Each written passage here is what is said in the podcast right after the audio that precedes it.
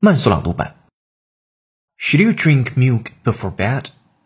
May help some people fall asleep faster.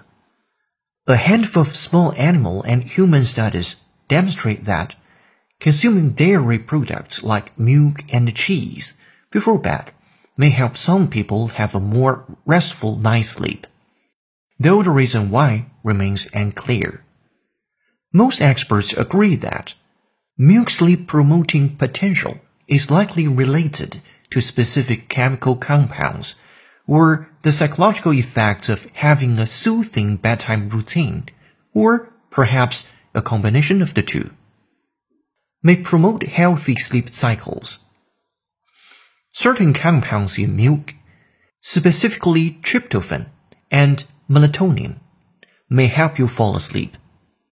Tryptophan is an amino acid found in a variety of protein-containing foods. It plays an important role in the production of the neurotransmitter known as serotonin.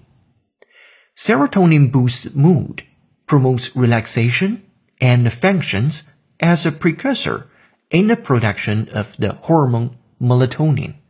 Melatonin, also known as the sleep hormone, is related by your brain it helps regulate your circadian rhythm and prepare your body for entering a sleep cycle. 本节课程就到这里，浩浩老师恭喜你又进步了。